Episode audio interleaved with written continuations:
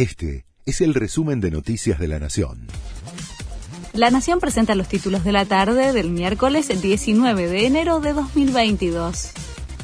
Un diputado oficialista presentó un proyecto para hacer obligatoria la vacunación contra el COVID. La iniciativa es de Juan Carlos Alderete, del Frente de Todos, que pidió incorporar la dosis al calendario nacional de vacunación para los mayores de 18 años y para los menores con comorbilidades. El legislador asegura que presentó el proyecto de modo propio y sin el aval del gobierno, porque todavía no pudo hablar con nadie del Ejecutivo. El dólar blue alcanza un nuevo récord. La divisa sigue su tendencia en alza y se consigue a 212 pesos. La brecha respecto del dólar mayorista se estira a 103,4%. Le clavaron un cuchillo en la cabeza en un robo y se salvó de milagro. El hecho sucedió en Puerto Madryn. Cuatro personas armadas irrumpieron en el domicilio de un joven de 28 años para robarle.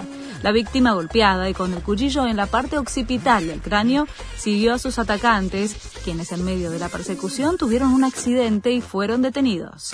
El joven fue asistido en el hospital y salvó su vida de milagro. Luciana Salazar demanda a Twitter y Google por los agravios contra su hija. Todo comenzó por un comentario de una usuaria de la red del pajarito que acusaba a la actriz de teñirle el pelo a Matilda, lo que provocó una catarata de críticas en las redes sociales. La modelo llevó el tema a la justicia y presentó dos demandas contra ambas plataformas para que eliminen todos los agravios que recibió su hija de cuatro años. Scaloni dio la lista de convocados de la selección.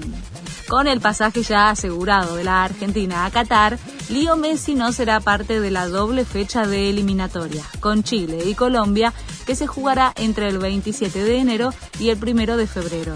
Entre los 27 de la lista tampoco estará Cuti Romero, Ezequiel Palacios ni Nicolás Domínguez. Este fue el resumen de Noticias de la Nación.